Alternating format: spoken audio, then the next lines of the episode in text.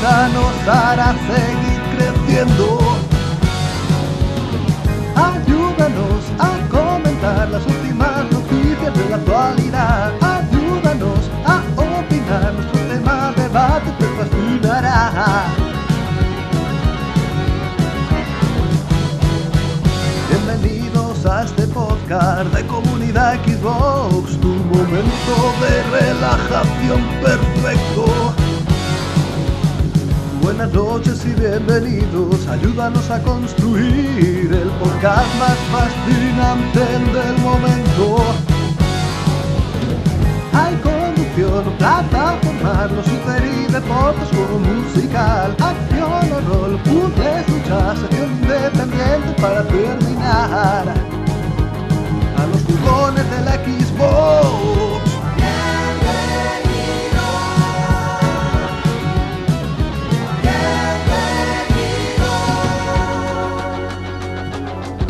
Amigos de la logia, bienvenidos a un nuevo programa de comunidad de Xbox. Poneros cómodos porque hoy vamos a hablar de Monster Hunter World, ese título que dura tantas horas y madre mía más largo que un día sin pan. Venga, vamos, que empezamos.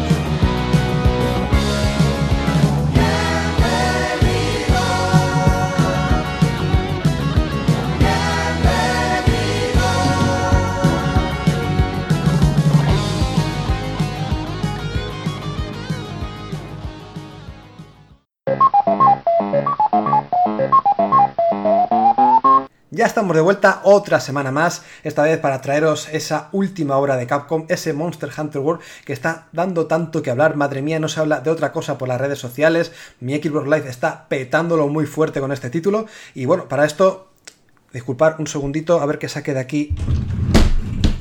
¿Dónde estaba? Ah, aquí está. Espera, la bengala, la bengala. A, ver, a ver quién acude a mi llamada. Ah, mira, por ahí viene uno. Hombre, ah, Albert, ¿cómo? No, tú no podías faltar, Albert, ¿qué tal? ¿Cómo estás, tío? Hola, muy buenas. Pues muy bien. Lo único que, bueno, que no te puede ayudar mucho, al igual que en Marvoth, porque creo que no tenemos el juego y hace falta, ¿no? bueno, es verdad, otro que ha acudido por aquí, el señor Marvoth, pero ¿qué vais a hacer vosotros dos si, si no habéis jugado al juego? Vaya mierda de ayuda vamos a tener en este análisis. ¿Qué pasa? Vaya cazadores estáis hechos. Okidoki. ¿Qué pasa? Pues nada, yo estoy esperando que Albert lo, lo pille. O sea, que hasta no lo pille. Yo estoy esperando a que lo pille. O sea, que esto es un, una cosa recíproca. Entonces, aquí un pulso, alguien nos tiene que ayudar un pulso que estamos echando bastante grande y me parece a mí que al final ganaré yo. Mira, o sea que... Espera, espera, espera, espera, que por ahí se mueve algo en la maleza. A ver si va a ser un monstruo. ¿Es Diego? Ah, no, no, es justo, hombre, justo. ¿Qué tal? Pensaba que eras un monstruo, tío. ¿Qué tal? Shh, shh, shh, calla, que estoy siguiendo las huellas. No, no hagas mucho ruido, ¿eh? Buena.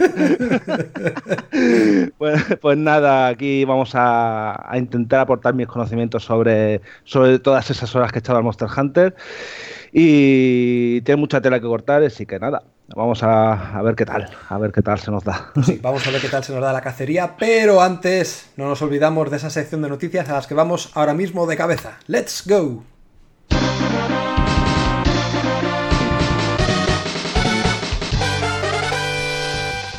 La vida pirata es la vida mejor, o eso al menos es lo que dicen, así que vamos a empezar de la mejor forma posible, y es hablando de Sea of Thieves, que trae jugosa información como una explicación de cómo funciona o cómo va ese matchmaking dinámico, ¿no, Marvoth? Sí, eh, como dice, la vida pirata es la vida mejor, pero la vida pirata, no como la vida que, que Diego y Shoppy quieren tener en, en el Sea of Thieves, que no son ni piratas ni nada. Piratas que consiste, ¿no? En atacar eh, barcos y, saquear y eso, ¿no? Bueno, yo, de, yo lo dejo ahí. El dardito está ahí echado. y, y, nada, bien, como bien dices, pues, pues sí, pues eh, este, esta noticia va sobre la aplicación del, del matchmaking dinámico de Sea of Thieves, ¿no? El jefe de estudio de Raid eh, ha desmentido que el mundo de Sea of Thieves albergara a 100 jugadores, ¿no? Eh, con la fecha inminente de Sea of Thieves, que la tenemos a la vuelta de la esquina, creo que es el 20, 20 de marzo, ¿no? Quizás, ¿no? 20 de marzo, me parece. Eh, pues cada vez son muchas más, cada vez nos preguntamos más los jugadores cómo funciona este, este emparejamiento, ¿no? Este matchmaking, ¿no? Y ha sido el jefe de estudio de Rey, Crane Duncan, quien ha salido a desmentir a través de su cuenta de Twitter algunos comentarios y nos explica cómo funcionará el matchmaking dinámico de Sea of Thieves, ¿no? En sus declaraciones, ¿no? Eh, que son estas. Eh, están apareciendo muchos artículos de Sea of Thieves. Es difícil seguir el ritmo, pero noto que algunos dicen que son 100 jugadores en el mundo. Esto es incorrecto. Pensamos que Sea of Thieves, como una aventura cooperativa donde encuentras a otros jugadores en el mundo, la frecuencia de encuentro y variedad es lo que le hace mágico. Eh, nuestra visión es la que, usted, la que junto a ustedes y, vuestra tripulación embarquen en muchas aventuras, ¿no? Eh, viendo esos barcos en el horizonte y ese mundo eh, y ese mundo tan grande, ¿no? Sabiendo que otra tripulación de jugadores eh, reales puede aparecer en cualquier momento, el juego es variable, añadimos barcos, no jugadores, en cada distancia de mundo. Si, si, los barcos se van, se van añadiendo, o sea, si los barcos se van, perdón, se van añadiendo otros nuevos, ¿no? Si termina solo, te migramos a otro servidor. Eh, y es muy, esta forma es muy inteligente. He hablado con la prensa sobre todo esto y, darán algunas entrevistas esta semana. ¿no? Estas han sido las declaraciones que nos deja claro que no hay un número exacto de jugadores por cada servidor, lo que eh, eh, garantiza que cada encuentro sea único, ¿no? Y lleguen, lleguen a haber casos de que, de que haya muchos muchos naves, ¿no? muchos barcos en un servidor y en otros menos, ¿no? O sea que que de esta forma evitan, digamos, que, eh, en ciertos servidores sea un caos de, jugadores y de barcos y en otros pues encuentres el mundo más vacío, ¿no?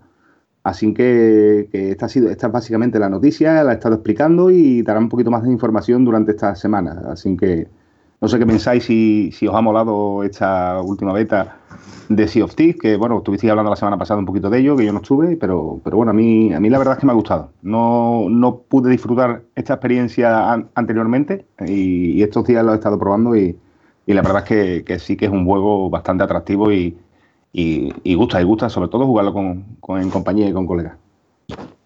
Yo quiero ver el resultado de la propuesta final, pues en las diferentes, en los diferentes accesos a la beta eh, sí es cierto de que es eso, una beta, pero he visto varios resquicios de las cuales pues eh, soy un poco reticente quiero ver eh, por eso el resultado final. Eh, ver qué, contenido ofrece. Es obvio de que cuanto más tiempo pase, más contenido tendrá el, el juego, o eso creo, creo pensar o esperar y veremos si realmente pues al final ofrece suficiente variedad como para poder estar enganchados durante un montón de horas. Aunque bueno, yo sé de mucha gente que son unos comidos y ya le han dedicado más de 80 horas o más al juego y tan, tan solo era una beta. Así que veremos, veremos qué tal. En cuanto al juego, seguramente que mucha gente lo probará, entre los cuales me, me incluyo y jugaré seguramente, por eso digo, que, es gracias al Game Pass y es que como ya avanzamos durante algunos otros podcasts, pues estará disponible desde el día, día de lanzamiento por tan solo 10 eurillos y yo creo que es una de las mejores bazas para poder probar la nueva propuesta de Rare. Pues sí, además me gusta mucho el tema de que vayan a, dividir o a equilibrar los servidores, que no esté muy petado un servidor y el otro esté vacío y que sea todo lo más equilibrado posible, porque así, eh, como bien dices, yo creo que todo funciona mejor. No pasa como PUBG, que de repente hay 100 personas y, eso va como un poco a pedales, no. Está todo un poco más eh, equilibrado y eso hace que el juego pues esté más optimizado, funcione mejor. Yo lo veo así. De todas formas, no sé hasta qué punto, y esto me lo tenéis que contestar vosotros, es un título donde tienes que ver a otras personas. No sé eh, si la afluencia de los usuarios en este juego eh, tiene que ser muy activa o es más bien una aventura con tu tripulación en busca de un tesoro contra eh, las sirenas o contra los esqueletos. no, sé qué, hasta qué punto el multijugador se implica en Sea of Thieves con otras personas. Hombre, es muy, yo creo que es muy necesaria por el hecho de que te rompe eh, la, monotonía y te aporta dinamismo a lo que es la propuesta.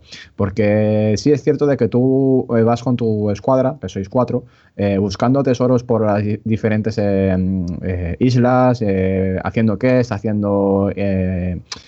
¿Cómo se llaman estos? Los enigmas y, y las diferentes acciones que te permite el juego, al menos en cuanto al contenido que tenemos disponible en la beta. En el momento en el cual te encontrabas a, otros jugadores, a otras escuadras, o podías encontrarte barcos de dos o barcos de una sola persona, pues en ese momento igual ya te rompía un poco el esquema del que estabas siguiendo y, ya pues entrabas en, una persecución de, barcos en el cual pues toda tu escuadra tenía que, mm, pues, que jugar eso cooperativamente como para poder eh, eh, manipular todas las velas, todo el temario de, la navegación para poder alcanzar al barco enemigo y poder así darle caza, eh, hundir el barco, etcétera, etcétera. ¿no? Son, son aspectos de la jugabilidad que le aporta este multijugador que yo creo que son esenciales. Si bien no, mm, no cada 5 o 10 minutos, pero sí bastante más frecuente de lo que cabría esperar. Yo, creo que sí que aporta algo más al, juego, porque es mm, donde también puedes encontrar algo más de dificultad a la hora de encontrarte con otros barcos y tal, pero sí que sería el, tema de cuando te destrozan el barco o matan a tu tripulación y tal, el tema de, del respawn, que respawneas con otro barco y, ya está, y a navegar de nuevo. Y creo que es una de las cosas que sí que tendrían que penalizar un poco más que si te destrozan el barco, te matan a tu tripulación, tendré que, hacer algo más para poder otra vez salir a, flote, en vez de simplemente respawnear y sin más peligro, o sea, sin más complicaciones.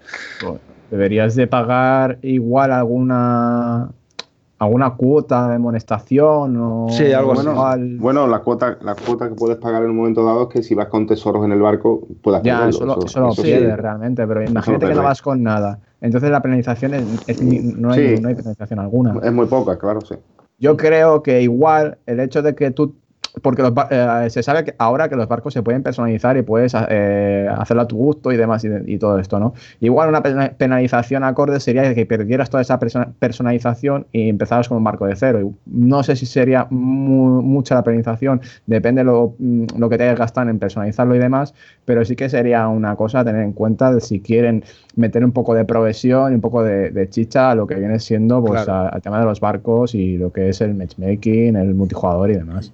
Veremos de todas formas porque todavía queda mucho camino que recorrer, aunque el juego esté casi casi como quien dice ya eh, aquí a la vuelta de la esquina, pero todavía tienen que mostrar muchas cositas. Es más, eh, ya hemos visto por Reddit eh, foros o hilos de data miners que han son sacado las tripas, han sacado todo el jugo que tenía esta beta y nos han comentado varias cosas interesantes, como por ejemplo que va a haber nuevas animaciones tanto de mercaderes, de piratas femeninas, incluso animales, hay también skins y vestuario que nunca antes se ha visto en, la beta, en cualquier lado, nuevas localizaciones, una tal Legendary Hideout, una, una guarida legendaria por así decirlo, Incluso ya se ha visto el tema de las maldiciones en ciertas islas, que es esta nubecita que se formaba encima de las islas y que pues te, advertía que había ahí una maldición o alguna historia rara, ¿no?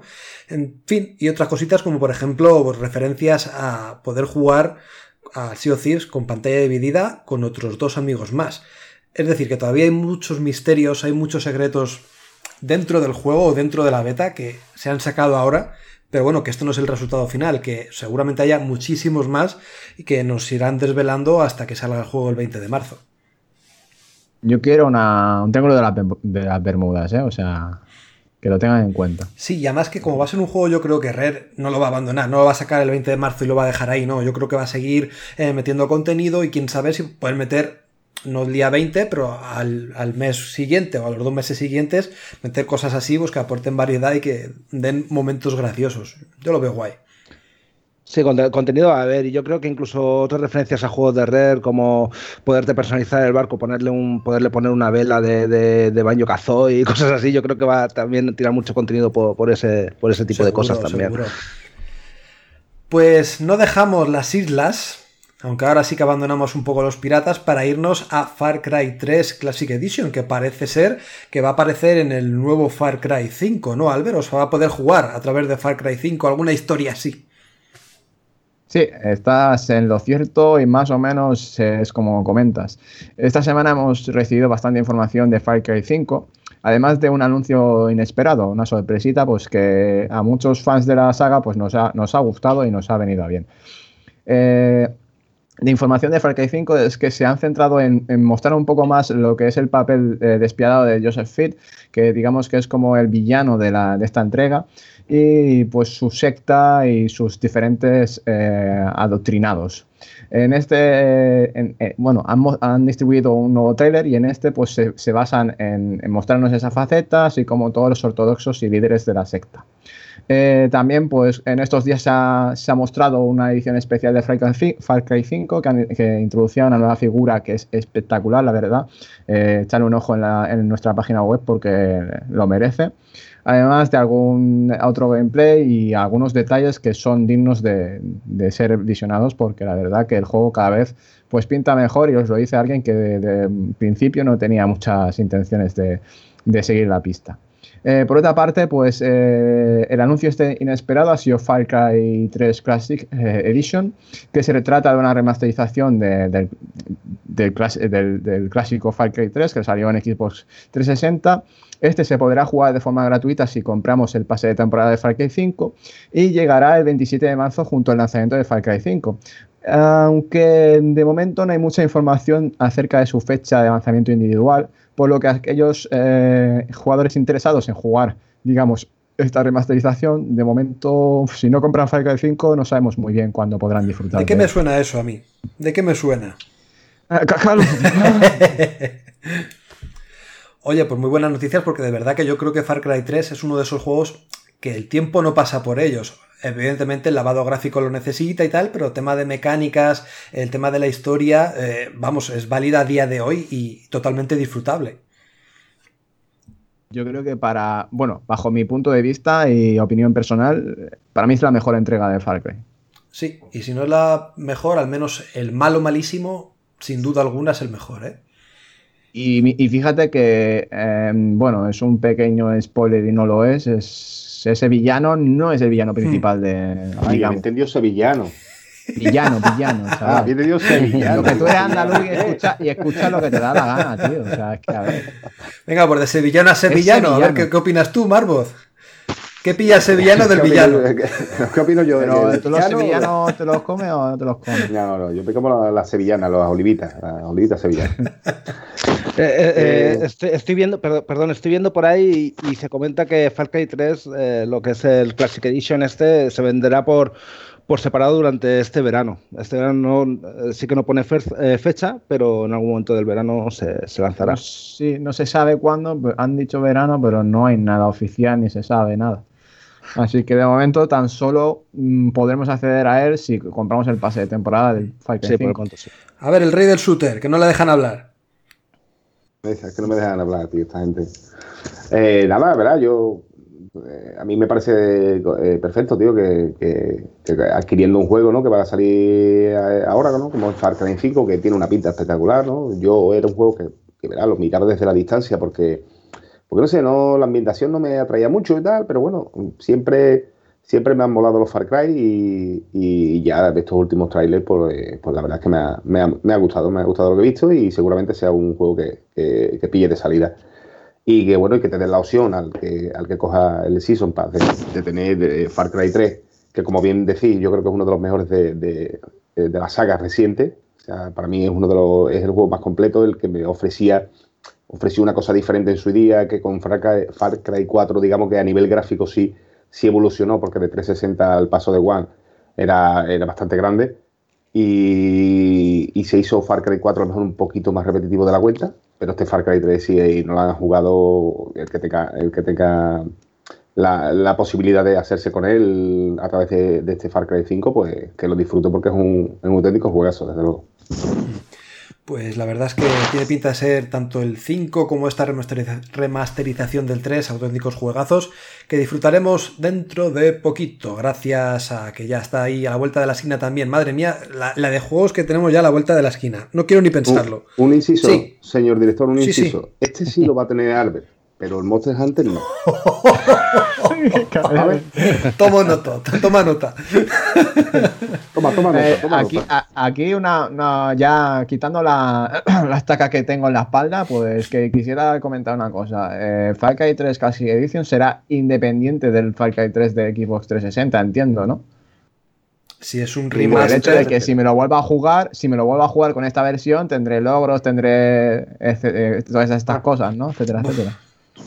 No sé, yo. Supongo que sí, porque son versiones, es una versión remasterizada que se tendrá que alejar de la de 360. No sé, supongo que será diferente.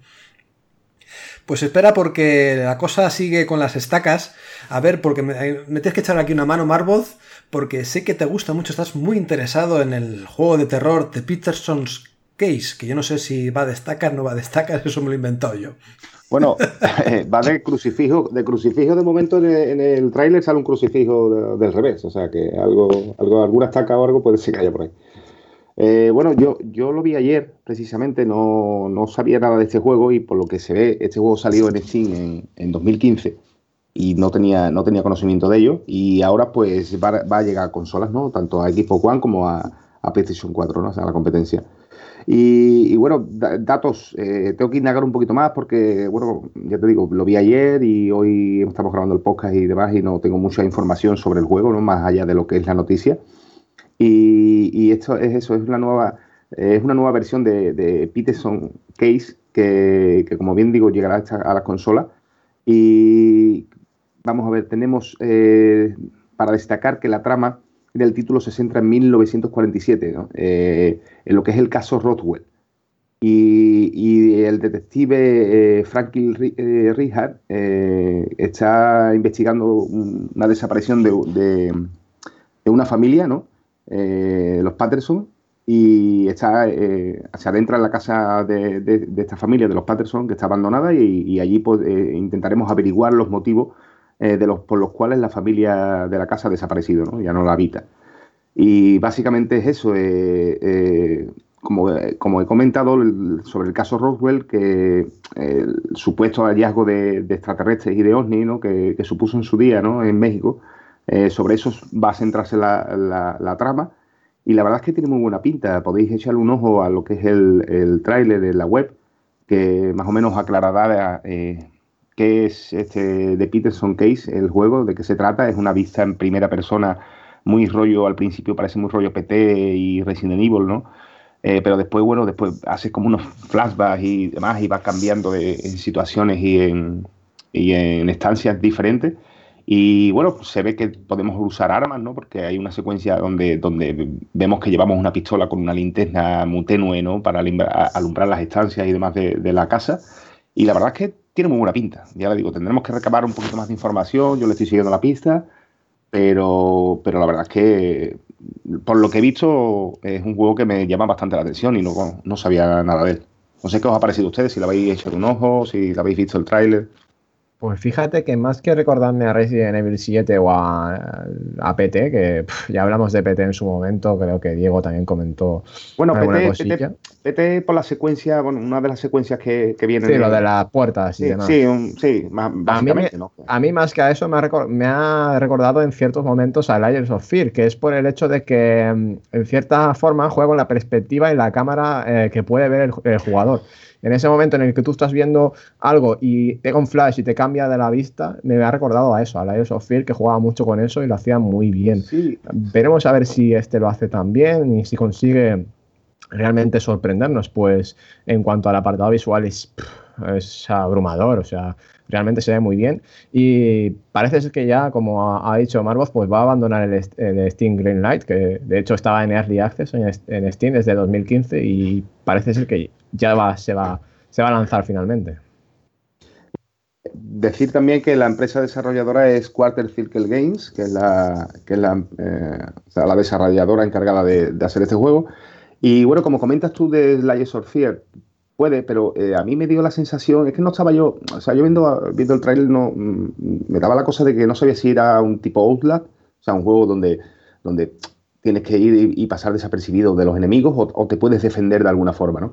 Y hemos visto, he visto eh, las, dos, las dos formas. He visto tanto que llevamos una pistola como podemos eh, eh, eh, golpear a un, a un enemigo por la espalda y dejarlo como inconsciente, podemos manipular objetos, eh, no sé, o sea, no me queda muy claro qué tipo de juego va enfocado, o sea, si va a ser un Lies of Fear, una mezcla de Resident Evil, con... eh, no sé, hay que, hay que echarle un ojo. Pero bueno, el corte más o menos es de ese estilo y si combinan lo que es el tema paranormal con el, eh, con los extraterrestres, con, con, cosas sobrenaturales y demás. O sea, pinta, pinta chulo, desde luego. Veremos a ver qué, en qué tal queda. Sí, puede ser una mezcla curiosa. A mí también me ha gustado, ¿no? El que alterne ese survival horror que todos conocemos de Outlast, PT, todo esto que acabamos de decir, con partes de sigilo, que he visto que también vas con cuchillo y tal, y, en escenarios como más modernos, porque la parte de survival horror en esa casa parece como, sí, pues de los años 50, eh, años 40, sí, eh, y el otro un pelín más modernito. Bueno, es que es del 47. Eh, entonces, bueno, pues una mezcla curiosa. No me creo mucho lo del tráiler a todo esto, lo podéis ver en comunidadxbox.com, pero me parece que está un poco pues puesto ahí en plan bonito y que luego no se va a ver así. En PC cheto, ¿no? En PC cheto. Ya veremos, sí, pero bueno, en consolas vamos a de ver. Todas formas, de todas formas, tú eres un cagón. No sé de qué dices que te, gusta y no te ha gustado. Ya, que tiene hoy, hoy viene para todo, ¿eh? Hoy le está dando a todo el mundo, ¿eh? ¿eh? Para mí, para ti. No, no, tú espérate que llegue el análisis. sí, ya, ya, ya. bueno, pues aquí dejamos este caso, el caso de los Peterson, y vamos al siguiente.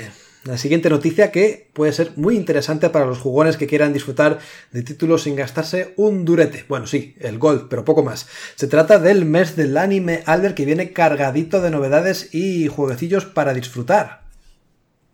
Pues sí, muy sorprendente la iniciativa de Microsoft en cuanto al mes del anime y es que este mes, eh, bueno, este año vuelven a, celebrarlo de una forma y, eh, muy sorprendente. Y es que gracias a la suscripción de equipos Live Gold eh, contaremos con descuentos cada semana. Y es que Microsoft pues listará una serie de juegos referentes al anime que contarán con un 30 al 75% de descuento sobre su precio oficial. De esta forma podremos hacernos con nuestro título que siempre hemos querido de nuestro anime favorito a un precio más asequible. Por otra parte, eh, tenemos, eh, bueno, tendremos eh, diferentes títulos que podremos jugar con días de, juego gratuito, que como bien he dicho, solamente podrá ser accesible para aquellos que son miembros de Xbox Live Gold.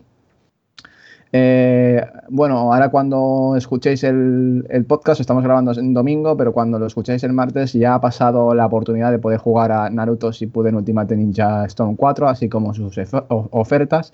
Pero eh, informaros de que este fin de semana, es decir, a partir de este martes que se publicará el, podcast, podréis jugar del 8 al 11 de febrero a Dragon Ball Xenoverse 2. Eh, yo creo que es una, versión completa a la que podéis hacer acceder eh, estos días y podréis jugar plenamente con logros y, todo, todo lo, que, lo que viene a ser contenido del juego. Al menos eso es lo que yo quiero pensar. Eh, si no, pues luego debatimos. Luego, pues tenemos del, 6 al 12 de febrero eh, tendremos acceso a Okami HD. Del 13 al 19 de febrero tenemos acceso a One Piece Burning Blood. Y, por último, del 20 al 26 de febrero tendremos acceso a Attack on Titan. Todos estos son los títulos que podremos acceder de forma gratuita.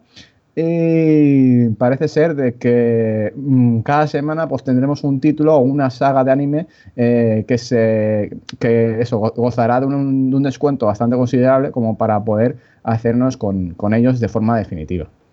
Y por último, comentar de que el tiempo de juego, las partidas que, tengamos en los títulos que, probemos estos días de juego gratuitos, pues se guardará para, la, para si decidimos eh, adquirir finalmente el título.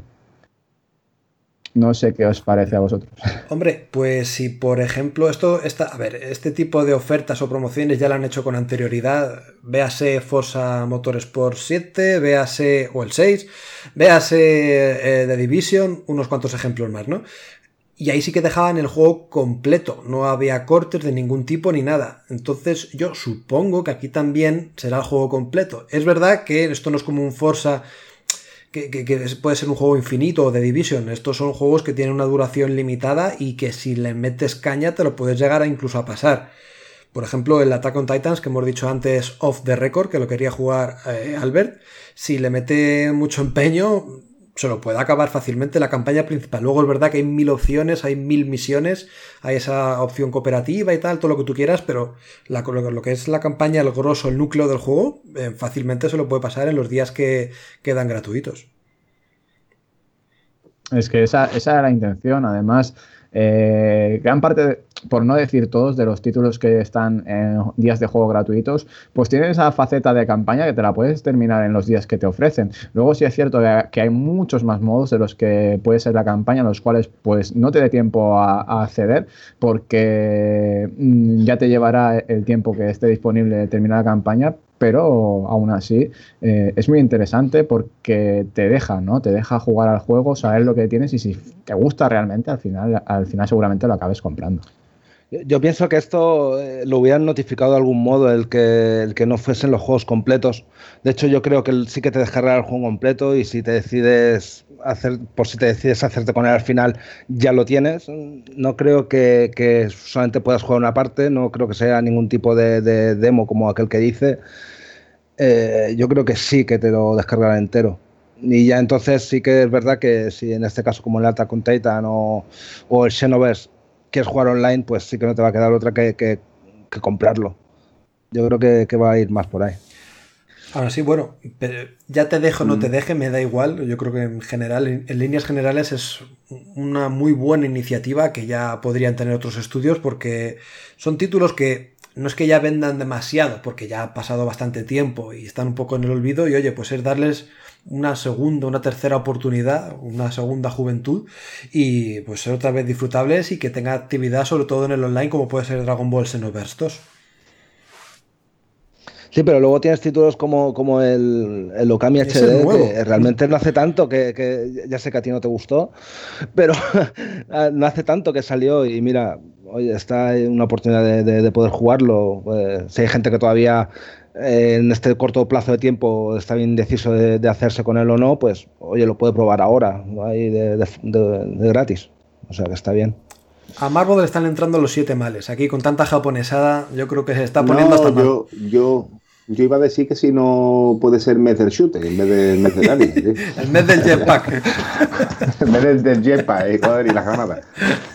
Eh, bueno, verá, como idea, como hay como, como cosa para los usuarios, ¿no? Como premio, entre comillas, para el usuario de que, del gol, pues está de, de, lujo, vamos, es una cosa que, nadie creo que lo discuta, ¿no?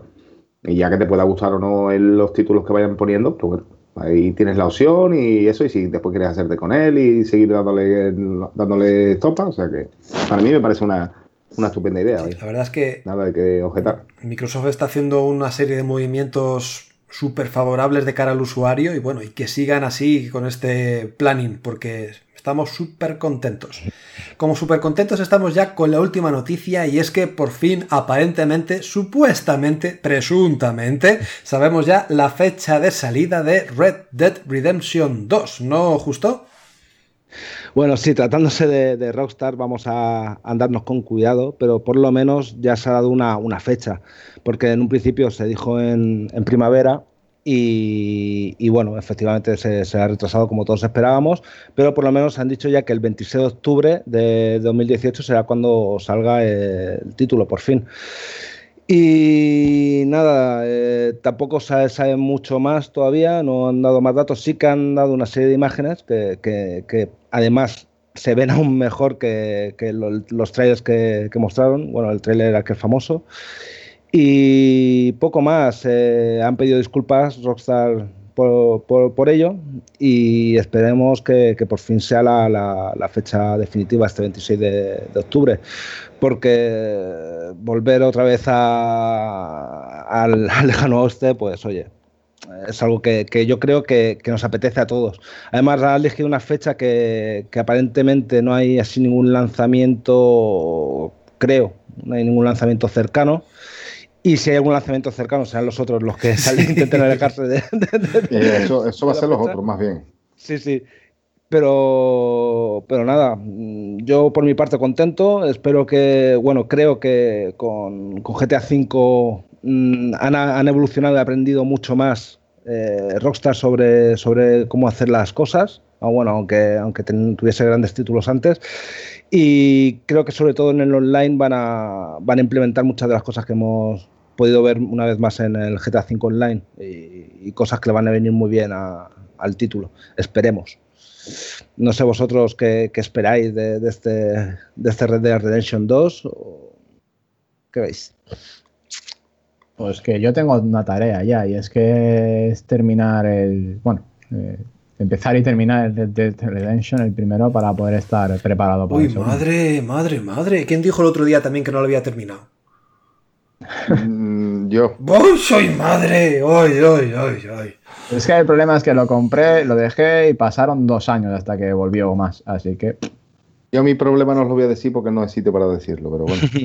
Pues yo creo No. que, que Más o menos lo podéis Dead tiene una de las historias que, que de estas que te pegan un giro de turca que de, de lo mejorcito que se ha visto en, una- en cualquier juego de Rockstar. ¿eh? Eh, así que si, si podéis terminarlo que, que telita. No, está, está claro que, que es un juego que, que hay muchísimo, muchísima expectación detrás y, y- Mm. y de, eh, de hecho, eh, de las últimas semanas para acá que se ha ido mostrando cositas, pues la verdad es que a mí me ha creado, me ha creado ganas de un hype, ¿no? Importante, ¿no? Por jugarlo y por conocer más cositas y por ver ese multijugador que seguro que va a tener y a ver qué, qué funciona, un, añade nueva, ¿no? Este Rockstar que, que ahí la- a la vista está, ¿no? GTA V que siguen, siguen Claro. apoyándolo y siguen haciendo cositas, ¿no? Yo, yo, ese, yo el miedo con el online, porque el, el- el online de- del primer Red Dead sí que es cierto que iba muy bien al principio, se podía jugar muy bien, pero luego la gente buscó la manera de, de hacer trampas, en plan de hacer volar los carros o hacerte inmune a, a los tiros. O sea, se lo cargaron totalmente, espero que en este no, no encuentren la manera. Y que, y que efectivamente eh, tienen más para el online del GTA V que, que eh, del primer Red Dead. Eh, chicos, una cosa. eh, ¿Os acordáis si en el Grand Theft Auto 5 salió el online el mismo día de salida del juego? ¿O fue un poquito más tarde? Eh, creo, que, creo que fue más tarde, sí. Fue un poquito Lo más digo tarde, porque sí. tendrían, Sí, sí. o deberían, vamos, esto es opinión personal, deberían hacer lo mismo con este Red Dead Redemption 2, ¿no? Para que la gente pueda disfrutar de ese modo campaña, incluso para que no se solapen tanto el online del Grand Theft Auto 5 con el del otro, aunque sean diferentes, da igual. Sí que tendrían que dejar un espacio ahí, por lo menos un mesecillo, para ver, al menos que la gente disfrute de ese modo campaña antes de pegarse Sí, tiros ahí. lo, en el mi- lo mismo, lo mismo hasta primeros de año no lo ponen. Si sale un 26 de octubre, que, bueno, es una de las cosas que ellos han dado fecha. Yo creo que Rock- Rockstar es una de las compañías que, que puede retrasar sus juegos porque necesita mucho desarrollo detrás y es, compañía, es una compañía que saca juegos con cuentagotas, ¿no? Porque los quiere optimizar bien, porque quiere, quiere sacarlos perfectos, ¿no? Y, y no, no dudo de que no vaya a salir ese día.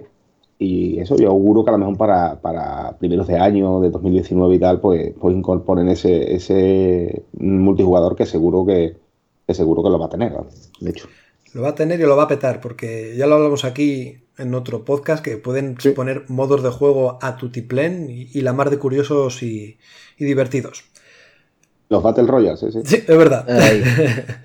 Pues ya está, chicos. Hasta aquí las noticias. Yo creo que va siendo hora de que ya nos equipemos con nuestras armas. Eh, A, a ver, venga, que tengo aquí muchas. ¿Quién quiere la hacha cargada? ¿Quién la quiere? Ahí no, ahí no hay metralleta. Ahí no hay metralleta. No, un arco Bueno, si hay, hay pólvora, hay mucha pólvora, ¿eh? Ah, bueno, pues venga, pues yo me pido el de la pólvora, por lo menos. Venga, vamos. A Albert le damos una lanza. Justo que lleve. ¿Qué quieres llevar tú? Justo. Yo, yo mi espada larga, mi katana y el arco.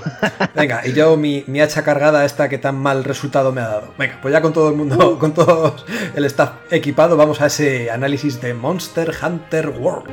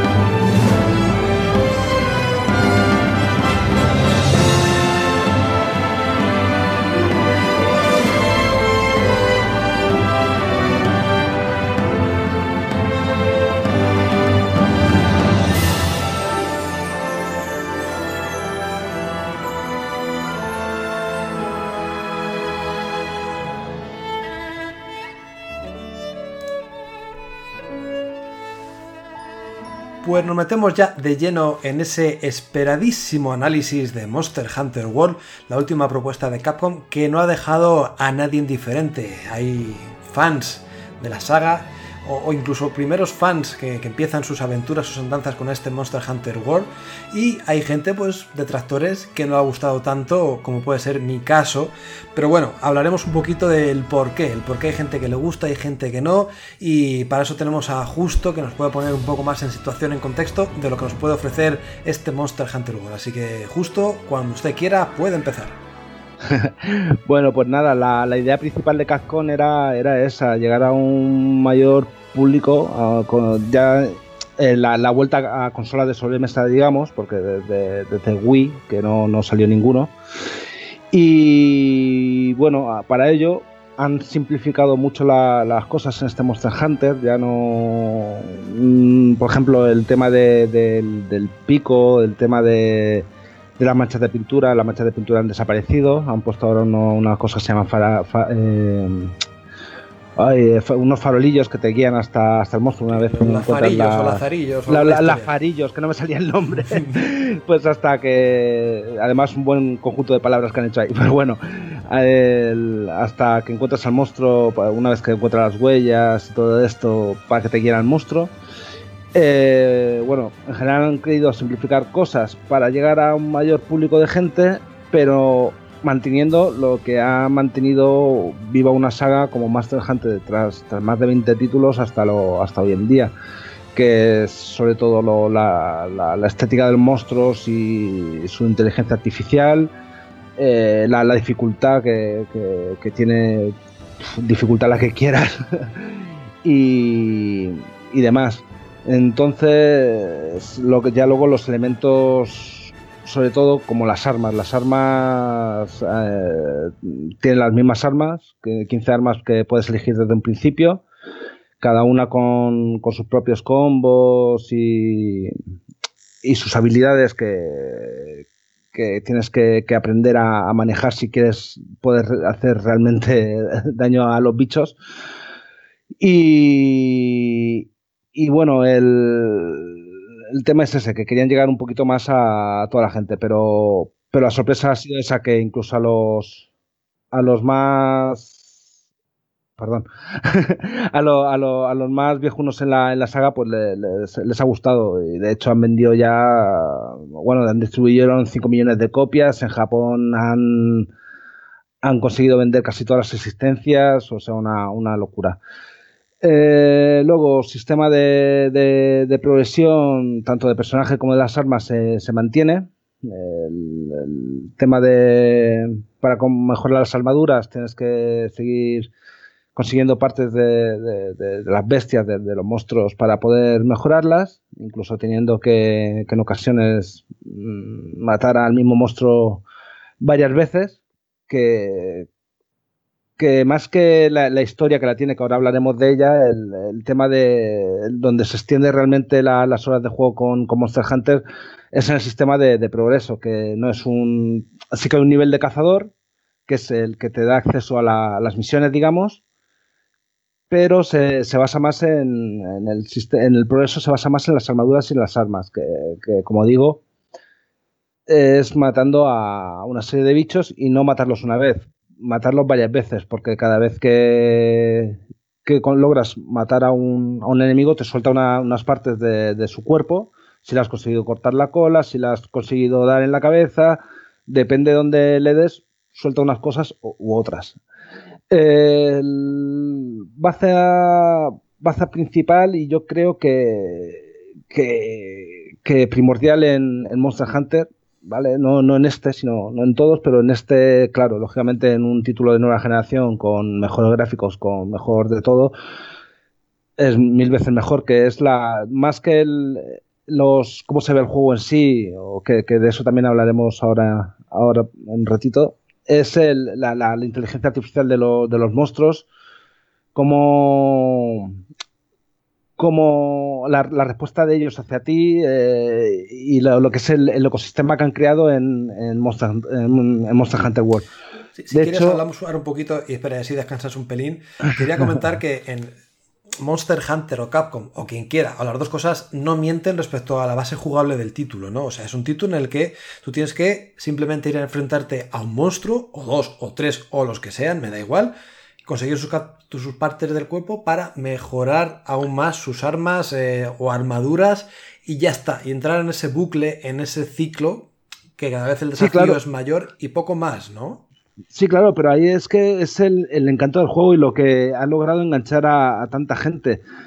Porque el tema está que aunque tú trates de, bueno, vayas a por el mismo monstruo varias veces, el, juego ha creado un, como digo, un ecosistema eh, vivo y tal, que, lo que pasa, el comportamiento del, monstruo varía, varía cada vez que vas a por él. Sí que es verdad que sigue un patrón de, busca al monstruo eh, y eh, va a estar en una ubicación hasta que se trate de ir al nido para, poder descansar mientras está, está hecho polvo.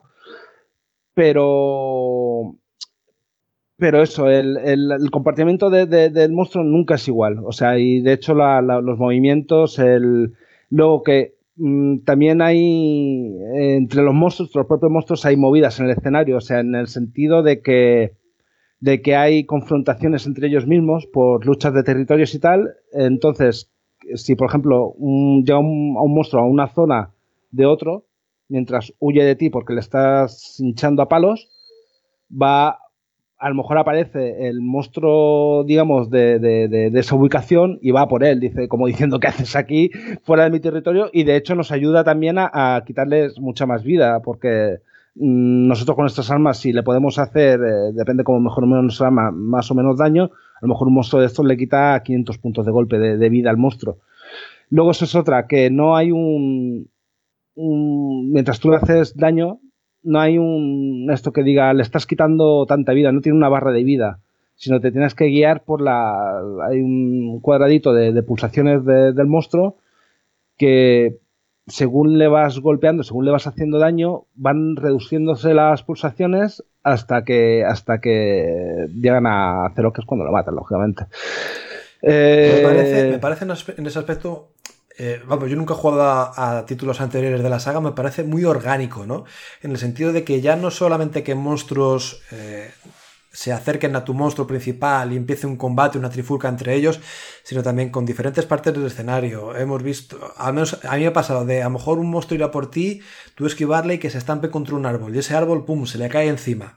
Cosas así que hacen que pues tengas, que no sea solamente ir a por el monstruo y reventarle, sino que también tengas que pensar un poco la estrategia de combate, dónde posicionarte y cómo jugar eh, con el escenario a tu favor para derrotarle. Aquí hay varios factores que, juegan un papel importante antes de salir de cacería, ¿vale? Tenemos un, diario de un, diario de cazador que podemos consultar ahí las, afinidades del monstruo, así como los elementos que le pueden hacer daño, porque puedes equipar a las armas con diferentes daños, rayo, hielo, agua, y, luego estudiar eso y luego con ese armamento ir a por el monstruo. Luego, el escenario sí que es verdad que tiene puntos para jugar a, tu favor. Por ejemplo, con hay armas como el Glaive, el Glaive Insecto, que es un tipo lanza, que este sí que tiene una habilidad, por ejemplo, para impulsarte en el suelo y saltar encima del bicho y empezar a hacerle daño hasta que caiga al suelo. Pero eh, el escenario también puede jugar, como, como, bien dices, a tu favor, porque, por ejemplo, puede encontrarse, encontrarse el monstruo eh, bajo un terraplén o un escalón alto y con cualquier tipo de arma, sea, aunque sea muy pesada, caer encima del monstruo e igualmente engancharte a él y empezar a hacerle daño o impulsarte contra una pared o, subirte a una liana para también lanzarte encima de él y cosas así. De hecho es el, juego, también, el juego más vertical que hay, ¿no? De, Monster Hunter hasta la fecha. O que eh, saca ventaja a esta verticalidad del escenario. Sí, hay varios, hay varios. yo he tenido la sensación, incluso yo hasta el momento, ¿vale? Y tengo echada bastantes, bastantes horas y he visto hasta cuatro escenarios diferentes, ¿vale? Eh, por muchas veces que, por muchas veces que he visitado un mismo escenario, no me ha dado la sensación de, de repetir. De repetir en el sentido de otra vez aquí, no. O sea, han sabido jugar con, con esa verticalidad de, de, tener diferentes alturas el escenario, de incluso de, exploración, de, de, ciertas cosas que, que, no tienes ese sentido de ese sentido de repetir la, el mismo escenario varias veces. Y pese a no ser un mundo abierto, porque incluso la compañía mismo avisó de que no era un sandbox, no lo necesita, no lo necesita porque mmm, son bastante amplios los escenarios como para, para no tener la, la sensación de, de, aburrimiento. Luego el... ¿Puedo, ¿Puedo, hacer una preguntita? Sí. No, no, no, sí, sí. No.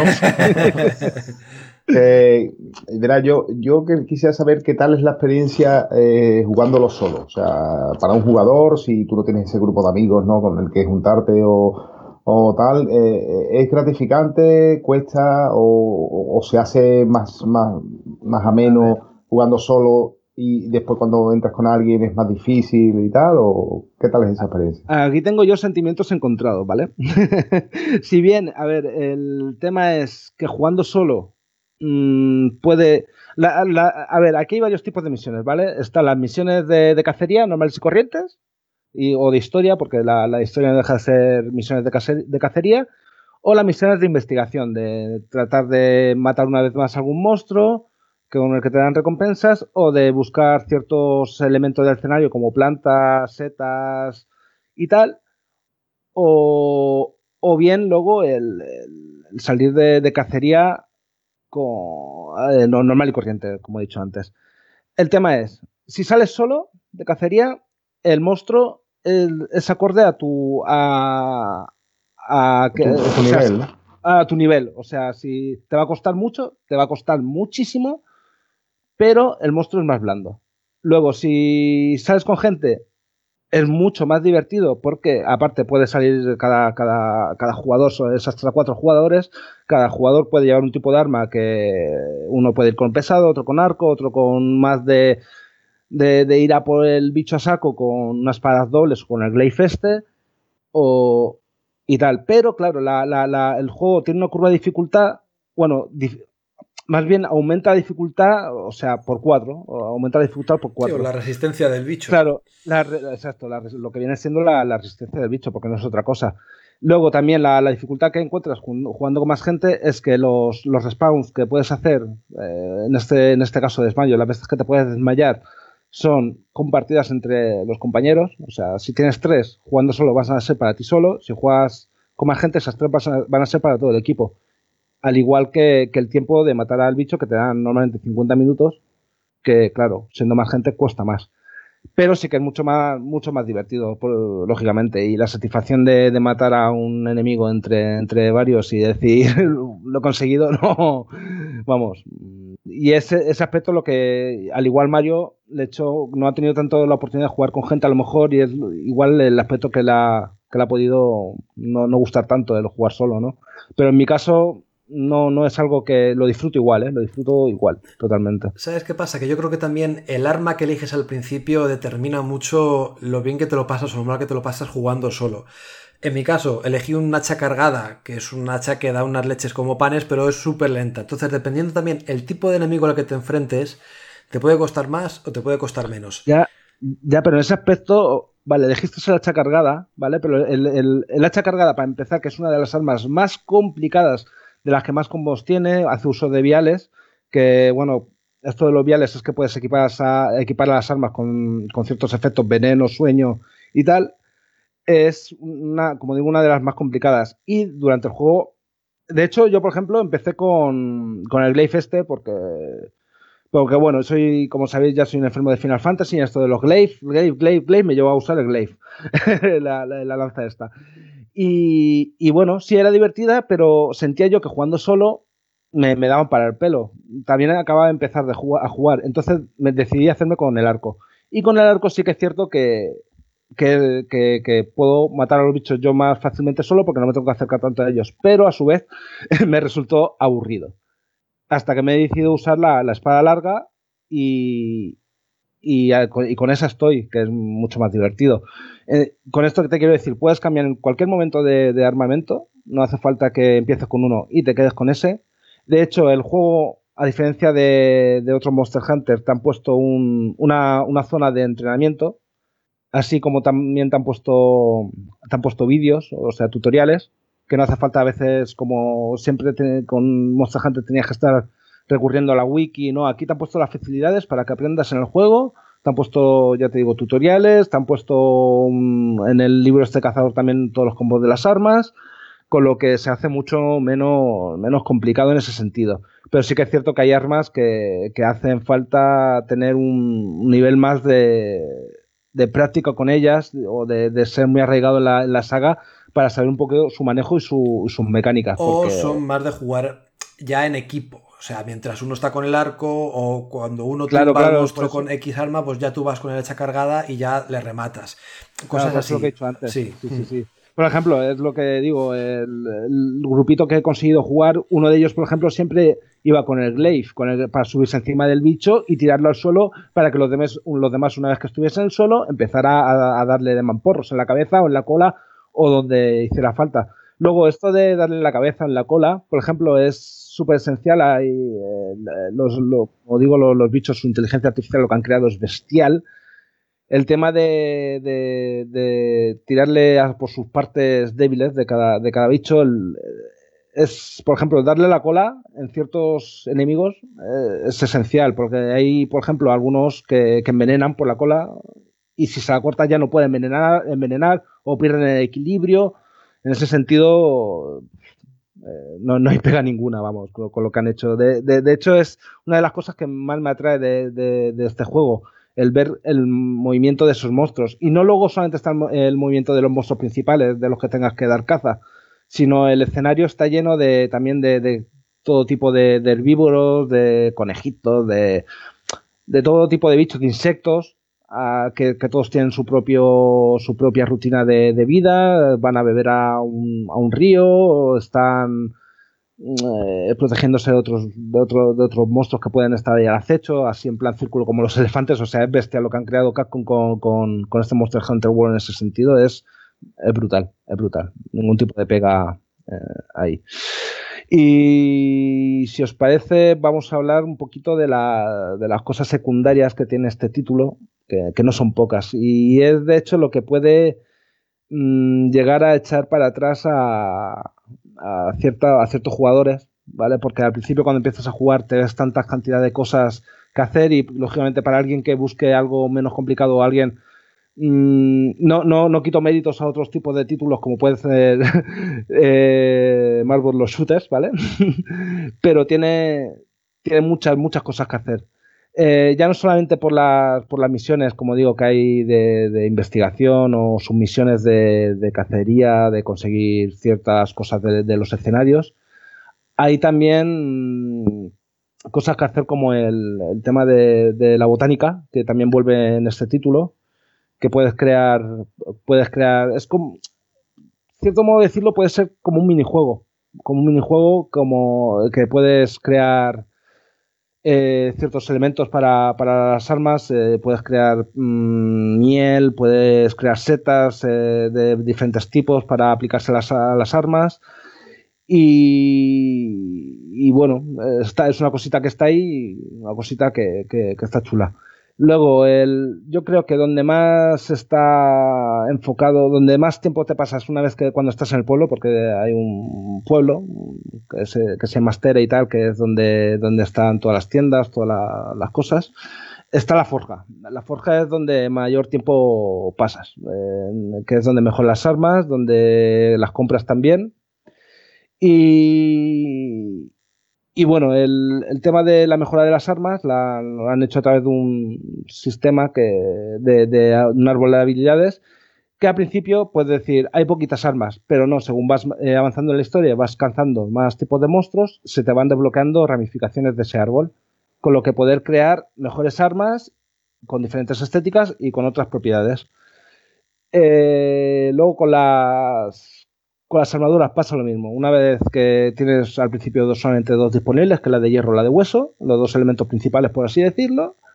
Y luego, según vas matando monstruos, se te va, según hay una, armadura para cada tipo de monstruo. No que esa armadura sea especial para ese monstruo, pero sí, por ejemplo, si matas a un Tobikadachi, va a estar la armadura de Tobikadachi con la estética de si el Tobikadachi tiene plumas, pues la armadura esta lleva plumas, tal, y tiene efecto rayo como, como este bicho. Eh, luego, mm, no solamente es tu, armadura la que, la que tienes que crear o, incluso el arma que tienes que crear. No, eres tú solamente el personaje, sino que en todo momento te, acompañan los conocidos felines o los pálicos o diferentes, depende del juego, depende de la región se han llamado de, un modo. Pues estos son unos tipo mascota que, que te dan apoyo y, y bueno, tienes que también equiparles con las armaduras, con cachivaches, pero no son cachivaches tanto ofensivos, que sí, que los hay que tiran piedras y tal, pero también curativos, efectos curativos. Por ejemplo, estás eh, de cacería y este feline en un momento dado te puede lanzar un bichejo que te cure y cosas así. Eh, luego también en cuanto a los felines estos, eh, puedes en el online lanzar tu, tarjeta de cazador a, otro jugador para que eh, en el escenario te ayude también su feline, ¿vale? Es una. los buscatrufas que llaman. Estos. Eh, hay unas, marcas por escenario y tal, que, con eso, en un momento dado de la aventura, se te unirá ese, ese feline de, de, alguien de por ahí, se te unirá a ti y te ayudará junto al tuyo a, a dar cacería al monstruo dando apoyo. Y qué más, qué más, qué más, qué más. Pues a ver, ¿tenéis alguna preguntita o algo, algo que queráis saber? Pues yo quiero preguntar qué tal va, qué tal va el multijugador a día de hoy. Porque yo sé que al principio comenzó un poco así raro, que no iba fino fino, y no sé si ya lo han arreglado, si ya puedo volver a instalar Monster Hunter World. Mira, eh, para, empezar, para empezar lo tienes que instalar ya, ¿vale? Pero bueno, quitando eso. Quitando eso, sí que es verdad que los primeros días eh, mm, no puedo hablar de la experiencia en, PlayStation 4, aunque ya han dicho antes en uno de los comentarios que también iba bastante mal, pero sí puedo hablar de la experiencia en Xbox One y iba, o sea, era imposible jugar con, gente que no fueran amigos tuyos, era totalmente imposible. Y para empezar que, era bastante tedioso poder unirte a un, amigo. Que, que, eso es ahora que, algo que explicaré ¿vale? Pero bueno, para empezar, el, sistema de, emparejamiento ahora ya lo han arreglado. Puedes unirte a, misiones SOS, que son las que en el escenario lanzas una bengala y puede acudir alguien en tu ayuda, sea de donde sea, sea amigo o no. Luego puedes eh, realizar un, en la sala de online, digamos, una sala online que es un, trozo de escenario donde te juntas con más gente para puedes unirte a, un, a una partida y, y, publicar una, cacería y que cualquiera se pueda unir a esa cacería, o una misión de historia o lo que sea. Y eso hoy por hoy eh, está arreglado. Sí que es cierto que todavía a veces ha dado, ha dado algún error. De hecho, Capcom, eh, bueno, la, la, página oficial de Monster Hunter ayer volvieron a publicar que se habían corregido algún error.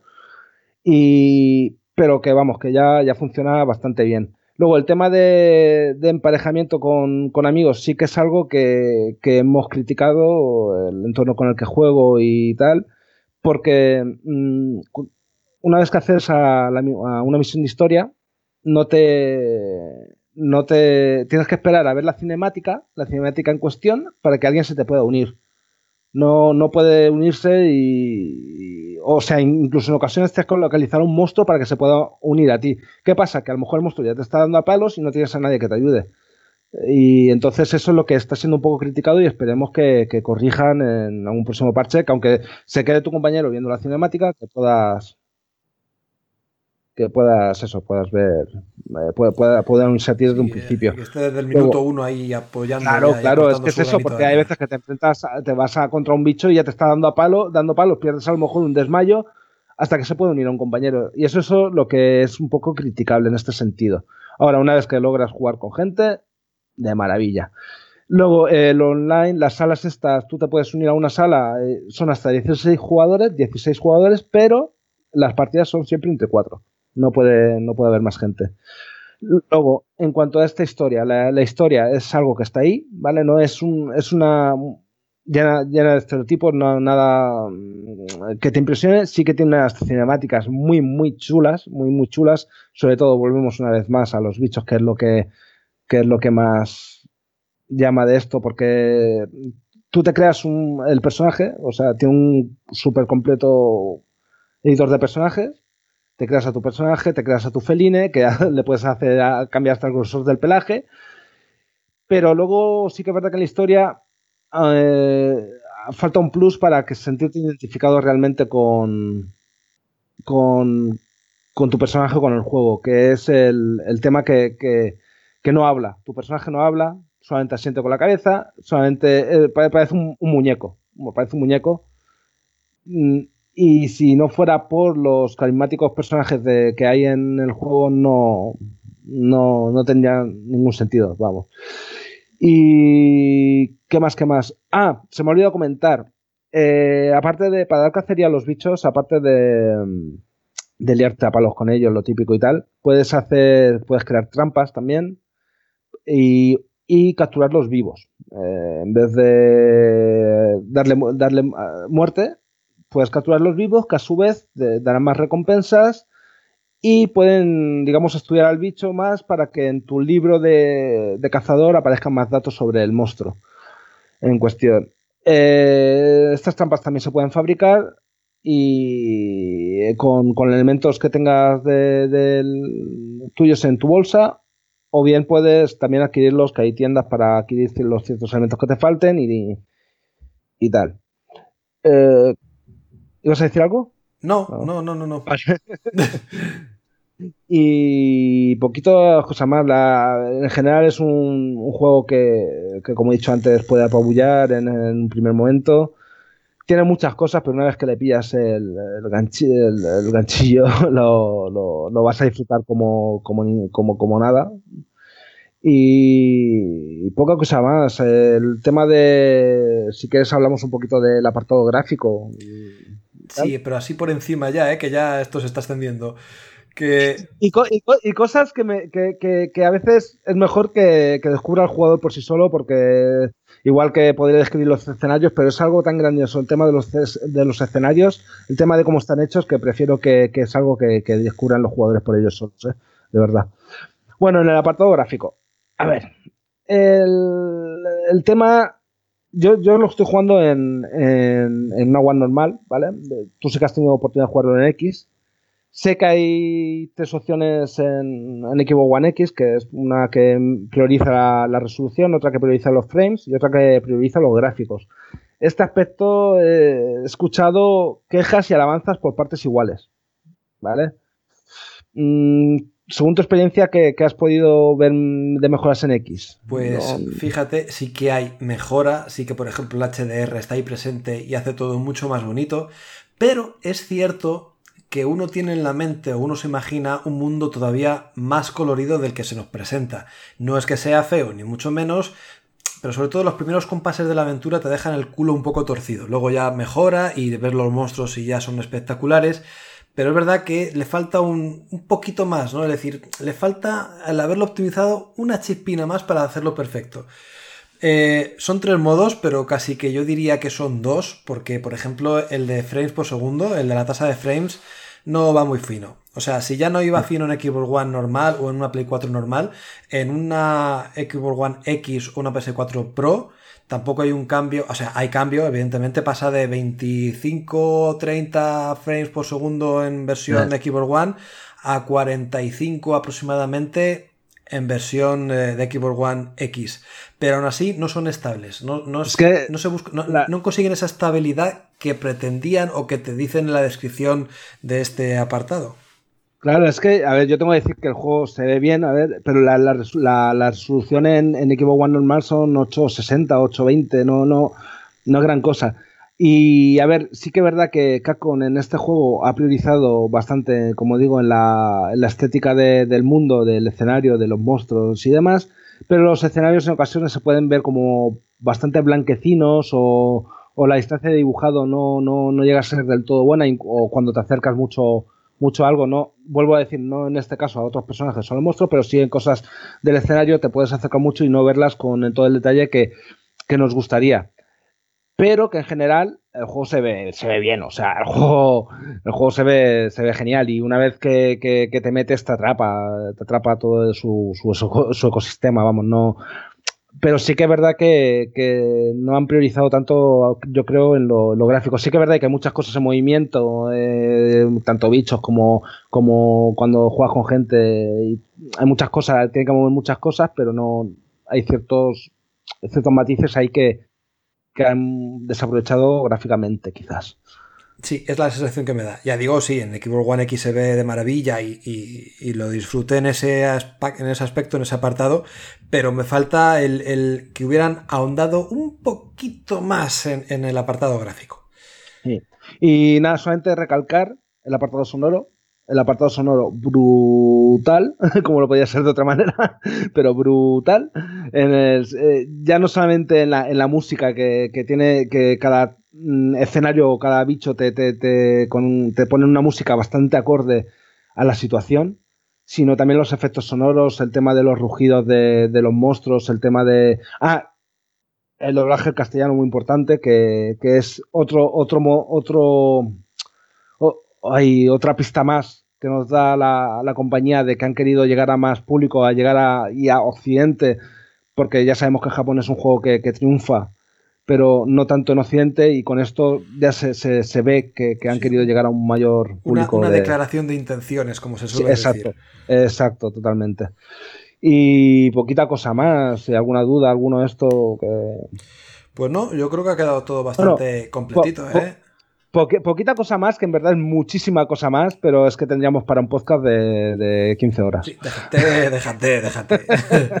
pues justo tienes por ahí la nota por un casual. ¿La tienes a mano? Sí. Pues prepárate, porque voy por los redobles, ¿eh? La nota final para este Monster Hunter World es de... 9. 9 que tengo que decir que para mí serían 50, pero vamos a ser consecuentes y es un, es un 9. pues un 9 para con algo porque... Que para mí sería un 6, pero bueno, vale. la, la, crítica en general hacia el juego ha sido en general muy buena. sí, ¿eh? sí. sí. sí. Pues sí, es un juego diferente. Es decir, eh, aunque veáis buenas notas, aunque las, expectativas o, los, las impresiones en general sean buenas, tener cuidado, chicos, intentar probarlo antes de comprarlo, intentar ver si es un juego que encaja con vuestros gustos, porque es verdad que no está hecho para todo el mundo. Eso es importante. Si quieres un juego largo, que desafiante para jugarlo con amigos, pues efectivamente Monster Hunter World puede ser tu título, pero si buscas otra cosa o, es un estilo jugable, una reiteración de que, no acaba de convencerte, pues mira, pues hay otras otros, mm. otras variantes, otros géneros que, te pueden ir más. Claro, hay que echarle muchas horas, sobre todo muchas horas, para poder pillar las mecánicas del juego en sí. ¿eh? Mm. No es algo nada, nada casual, aunque no me gusta esa palabra demasiado, pero no es nada casual para el público que dice de echarle un ratito, una horita, a lo mejor a cada dos días, no. Hmm. Pues sí, efectivamente, bueno, pues ya, ya sabéis nuestras impresiones de este juego. Espero que os hayan gustado. Nosotros dejamos aquí la cacería y vamos directos, directos a los lanzamientos.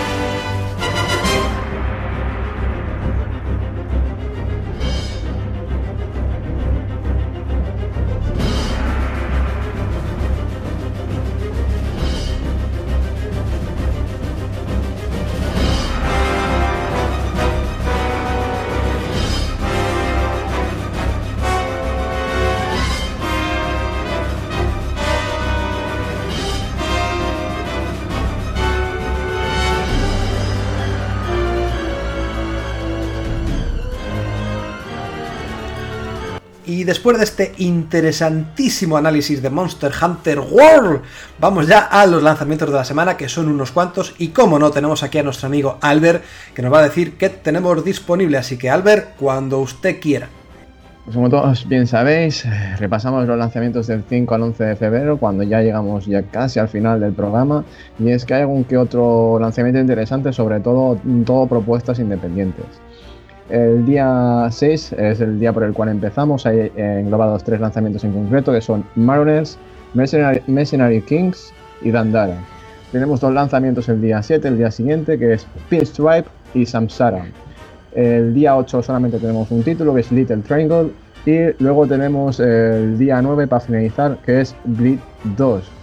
Eh, posteriormente pues tenemos tres, tres, lanzamientos, bueno, tres relanzamientos o como queréis llamarlo, que son los reto compatibles, que son Spec Ops The Line, de Darkness 2 y de Misadventures of PB Winterbottom. Eh, muy buena calidad en los retrocompatibles, eh, ya podéis eh, disfrutarlos en vuestra Xbox One y nada, pues estos son todas las novedades en cuanto a lanzamientos y retrocompatibles de la semana. Pues sí, ya sean viejas glorias con esos retrocompatibles o lanzamientos nuevos independientes, ahí tenemos unos cuantos jueguillos a los que hincarles el diente. Nosotros ya vamos directos a las despedidas.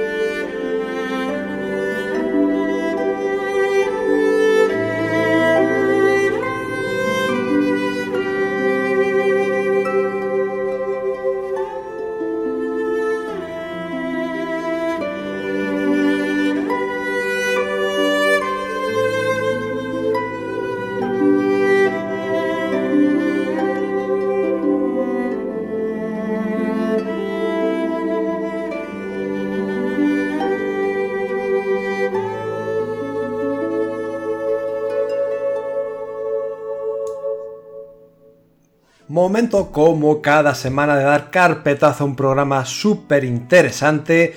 Como interesantes son los comentarios que nos habéis dejado por las diferentes plataformas que tenemos habilitadas. Vamos a empezar por Evox, que hay unos cuantos. Por ejemplo, Rafael Salcedo nos dice, como siempre, enhorabuena por vuestro trabajo. Carta pirata. Cuando Microsoft compró la isla Rare, los piratas pensamos en las maravillas que nos esperaban, pero una siniestra niebla inundó toda ella y los tesoros que nos brindaron fueron decepcionantes y muy lejos de esa creatividad que disfrutamos de antaño. Pero Microsoft cambió y decidió quitar toda esa niebla y así darle a Rare toda la libertad que necesitaba. Señores, los usuarios de Microsoft tenemos un juego lleno de buenas intenciones y hechos, un juego que desprende calidad y creatividad por los cuatro costados, un juego del más puro Rare. No sé si será un vende consolas, pero lo que sí sé es que ningún sistema tendrá algo parecido. Tenemos pocos exclusivos, sí, pero algunos como este desprenden un cariño y un respeto por el usuario que hacen que me guste tanto la marca Xbox. Levanten anclas y desplieguen las velas, seamos los piratas que desde niños siempre quisimos ser. Joder, Rafaela, te has lucido, eh, con la carta, madre mía, qué bonito. Pues yo creo que sí, eh. Sea está sacando el, el niño piratilla que tenemos dentro y está pues ofreciéndonos regalándonos esos momentos, esas experiencias que en su día tuvimos, ¿no? Me parece súper bonito lo que acabas de decir, Rafael. O sea, que desde pequeño ya le dabas a Ron. Sí, para que veas. Pedro Casado, gran podcast, enhorabuena. Dragon Ball Z Fighters me parece un muy buen juego de lucha, pero creo que el modo online que le han implementado lo lastra mucho, al menos de momento. Tampoco creo que sea el mejor juego de Dragon Ball, ya que creo que no supera el Dragon Ball Z Budokai 3, pero como he dicho, creo que es un buen juego de lucha, el cual estoy disfrutando mucho. Sobre Sea of Thieves, ¿sabéis si vendrá doblado o traducido al castellano? ¿Tendrá algo de campaña? Un abrazo familia. Eh, también aprovecha Pedro para saludar a su mini comunidad, los últimos de Filipinas. Pues nada, ahí, saludados quedan. Pues eh, chicos, respecto a Sea of ¿sabéis si vendrá doblado o traducido al castellano? Creo que hablamos de ello la semana pasada y, Diego dijo que sí que tenía intención de, doblarlo al castellano, o al menos traducirlo. Traducirlo, creo yo, de doblar no, no estoy yo muy seguro. Sí, a ver, traducido seguramente que llegará, al menos eso es lo que comentaba Diego, que estaba puesto en el juego y de hecho le ha, metido un montón de horas. Luego, en cuanto a modo campaña, eso ya difiere bastante más. O sea, sí que hay algún tema de capítulos o alguna cosa de esos que sé que hay algo por ahí que estaban hablando en las notas de, actualizaciones y demás, pero como campaña, campaña, yo no esperaría nada.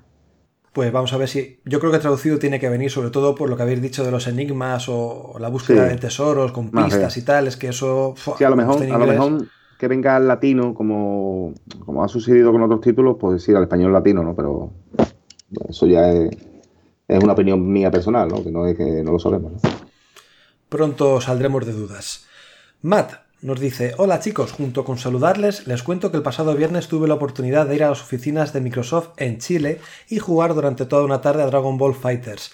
Y debo decirles que si bien el juego me encantó a nivel visual y de mecánicas, o sea, que le gustó eso, pero no obstante el sistema de juego eh, le dejó bastante que desear.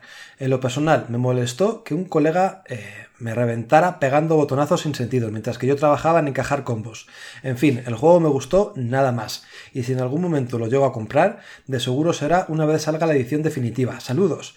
Por data, eh, sé que le tiré mierda a Overwatch la semana pasada, pero mis amigos me dijeron, oye Matt, pronto se viene un nuevo evento, debemos ponernos a tope. Y bueno, volví a jugarlo, se ríe también Matt, durante todo este fin de semana. Pues... Eh, no sé qué pensáis también de estos chicos del Dragon Ball Fighters, el tema de que venga eh, falto de personajes o que ya estén anunciados varios DLCs con nuevos luchadores, si pensáis que mm, esta es una mecánica o una táctica comercial que se está poniendo ya bastante en uso, o bueno, o simplemente son añadidos nuevos que si lo quieres los coges y si no, no, y con los que hay, pues ya hay luchadores, hay un roster suficiente como para disfrutar del juego. Albert. Ya lo comentamos en su momento, lo he comentado en análisis y en, demás eh, intervenciones acerca del juego, y es que puedo estar de acuerdo en que el plantel de jugadores sea, sea corto. No sé si hay unos 24 o cosas así, más a dos o tres que, son desbloqueables. Me parece que ahí está el Android 21 que se desbloquea eh, pasándote la campaña. Y luego, bien, si has reservado el juego, tienes acceso a Goku y a Vegeta en azul, las, eh, las transformaciones del modo, del modo Dios.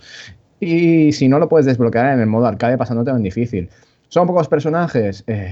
puede ser que sí, pero sin embargo el juego está muy enfocado a su carácter competitivo y en este aspecto el juego eh, esconde detrás de toda esa eh, máscara de facilón y demás, eh, una jugabilidad mucho más profunda de lo que muchos están diciendo. Sí es cierto que los autocombos ayudan mucho al jugador primerizo, pero para poder encadenar combos y saber jugar de verdad necesitas mucho más tiempo, por lo cual si tuvieras muchos más personajes, no darías abasto a saber todo lo que tienen que, todo lo que concierne a cada jugador y sus, eh, habilidades, técnicas y demás. Por lo cual, masterizar un, tres personajes, que es un equipo, eh, debería ser suficiente como para poder dedicarte al competitivo, que es eh, más o menos lo que es la tendencia y lo que se está enfocando en este Dragon Ball Fighters. Es según mm. el, el, jugador. Yo discrepo en algunas cosillas. una de ellas eh, como bien él ha comentado, que cualquier persona que machaque botones te puede complicar, eso es cierto, porque eh, es un juego tan rápido que los tempos los tienes que ver muy bien, tienes que, aprender muy bien a dominar lo que es la contra una vez que te están realizando un combo y, una vez que tú hagas esa contra, eh, tienes al, digamos como un combo breaker, ¿no? Para, para, para que se hagan una idea, ¿no? Los que hayan jugado Killer Instinct, una vez que rompas ese, ese, ese combo que te está haciendo el adversario, puedes, puedes combinarle tú y eso es muy difícil por el tema de los tempos y del que el juego es tan rápido. Entonces, es dedicarle mucho. Yo creo que es uno de los juegos que tienes que dedicarle mucho, mucho, mucho para, para poder despuntar de cualquier mm, usuario medio que no sea tampoco muy fan de los juegos de lucha y lleve un mes jugando, te puede dar una paliza. Porque porque es eso, porque como dice, tiene los combos automáticos, tiene, puedes volar en cualquier momento, nada más que domines un poco bien lo que, lo que es el tema del ki y tal. Eh, puedes poner las cosas complicadas a cualquier usuario que, esté intentando jugar mejor o jugar de la forma que, puedes, puedes acceder más, más profesionalmente, más pro, ¿no? al juego. O sea, yo veo un juego que se disfruta mucho de cualquier de las, dos formas, pero que cuesta mucho dominarlo. ¿eh? sí, yo, yo, por ejemplo, en mi caso, yo la última vez que lo pude jugar fue en, el, en el FanFest, ahí con Mario y, compañía. Y bueno, yo estoy bastante arriesgado en los juegos de, lucha, incluso en el competitivo. Y no hubo manera de, ganar, ¿eh? por lo mismo, intentando hacer combinaciones para hacer unos combos más, más largos y tal, pero no, no había manera. Por, por, lo visto tiene el tema de este autocombo, que, Sí, que X o Y, claro, es una Claro. Y, y bueno, eso puede empezar. A mí, de hecho, te- eh, tenía muchas expectativas con ese título, me lo acabaré pillando seguro, pero por el momento no es algo que tenga demasiada prisa por, por eso mismo, porque no mm, veo que cualquiera que, que tenga hábil los dedos me puede pegar una. Sí, sí, una te, ma- paliza. te machaca, básicamente, sí. Vamos a ver si van solucionando esas cositas y los luchadores que vayan metiendo en ese roster inicial, pues merecen la pena. Seguimos, siguiente comentario. Juan P13, 4 millones de PUBG y subiendo. ¿Cuántos tendrán pollo? Un saludo y seguir así. Pues mira, Juanpe, yo sé de los que hay aquí, uno, y no es ni justo, no es ni Marvoz, ni soy yo, que para cenar pollo tiene que irse al Kentucky Fried Chicken. Ahí lo dejo, ahí lo dejo. O sea, sé que es Albert, ¿no? Ah, yo no he dicho nada. no- Yo no, he jugado como vosotros al título. Yo le he echado dos partidas, he visto que era un mojón cagado y ya está. y. Bueno, bueno, bueno. Madre mía. Seguimos. Isaac82. Solo el opening ya ha merecido la pena. Grande Mario. Muchas gracias, Isaac. Eh, Axe Barcelona o Axe BCN. Split Second no está en gol. Qué lástima. Eh, ganas tenía de agarrarlo. Yo creo que sí que está, ¿no? Sí, ya está. Hubo unos problemas al, al inicio de- de- del mes, igual que pasó con el Army of Two. Y ahora ya se puede descargar. De hecho, yo lo, lo he puesto a descargar hoy. Es más, sí. Luego Diego le responde, cosa que, mira que le he dicho mil veces que no escriba en los comentarios, que luego le respondemos aquí, pero él va a su bola. Que él no puede, lo dice que... Le corroen, le corroen. se Sí, sí, sí, es que no puede, es que, es que le quema, es que le quema al tío. Un saludo a Diego que no, esté- no, no puede estar hoy con nosotros, hombre. Seguimos. Lo B dice, me ha encantado vuestro intro, como siempre genial por vuestro esfuerzo, se agradece. Pues muchas gracias, Lo B. Y vamos a ver, seguimos con un anónimo, que qué rabia me da que no pongan su nombre, leñe. Gran programa de nuevo, chicos, os escucho desde la primera temporada. Increíble cómo estáis creciendo y cómo vosotros seguís siendo igual de cercanos. Tenéis un programa de 10. Soy de esos que en Navidades eh, entraba cada tres días en iTunes para ver si subíais algo. Solo quiero hacer un comentario acerca de la inclusión de los exclusivos en el Game Pass. Para mí, una mala noticia. La jugada es maestra para Microsoft, asegurándose un buen número de jugadores para Sea of unos ingresos fijos mensuales y que dos juegos que no están llamados a petarlo en la lista de ventas, Crackdown y State of Decay 2, tengan una buena acogida. Pero para mí es una declaración de intenciones. Microsoft renuncia a juegos AAA con una campaña desarrollada que no tengan un gran peso en el multijugador. ¿Alguien se imagina un juego tipo Quantum Break en 2018 en el Game Pass? Totalmente impensable. Y yo soy un gran fan de este tipo de juegos. Juegos que lo están petando en PS4, eh, pone ejemplos como Horizon, Uncharted, God of War y el futuro Spider-Man, es imposible que veamos en este estilo para Xbox ahora. Eso me entristece. Como bien comentaba Diego hace unas semanas, parece que los juegos en primera persona con campañas desarrolladas no vivirán buenos tiempos en un futuro cercano. Como siempre quiero dejaros un comentario cortito y os acabo soltando una parrafada. Sois grandes chicos. Muchas gracias, aunque yo discrepo anónimo de lo que dices, ¿eh? Es que no tengo aquí los datos, pero ¿cuánto vendería en líneas generales Quantum Break, por ejemplo? Echarme un cable. ¿Cuánto, ¿Cuántas unidades? No es, no, no sé, un millón así a lo. Buah. Vale, un millón, ¿vale?